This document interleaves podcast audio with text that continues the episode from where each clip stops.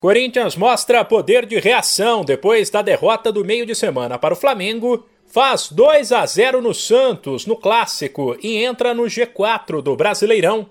Com o resultado deste domingo em Itaquera pela rodada 34, o Timão chegou a 53 pontos, ultrapassou Fortaleza e Red Bull Bragantino e assumiu o quarto lugar. Os gols foram marcados por Jô e Gabriel, ambos no segundo tempo. Mas o Corinthians podia ter matado o jogo antes do intervalo.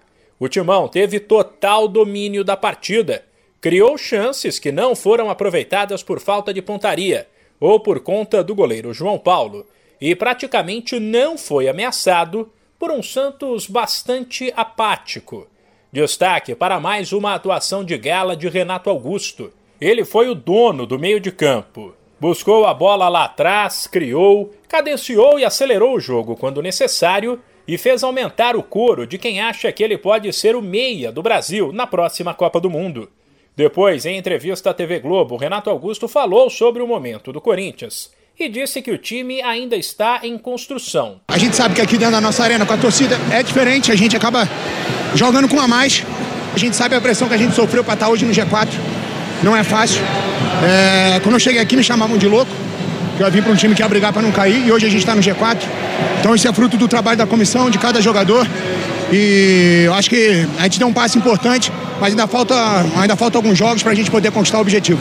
É, nem sempre a gente vai conseguir fazer grandes jogos. A gente fez um jogo muito ruim contra o Flamengo, muito abaixo daquilo que a gente quer, mas é um time em construção contra um time que já está pronto. O time Flamengo é um time pronto, que briga Libertadores todo ano.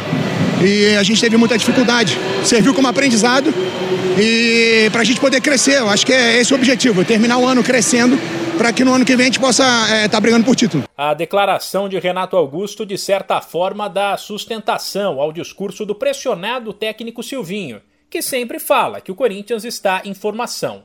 Depois de mais uma vitória diante da Fiel, o treinador terá a missão de fazer a equipe repetir fora de casa o bom desempenho das partidas em Itaquera, já que, como mandante, o Corinthians soma sete vitórias consecutivas. Nós começamos é, um primeiro turno, eu lembro bem, em um time que ele vencia fora de casa e não conseguia resultados em casa. Então a crítica ou, ou, as observações e as narrativas que se construíam é ah, o Corinthians em casa não constrói.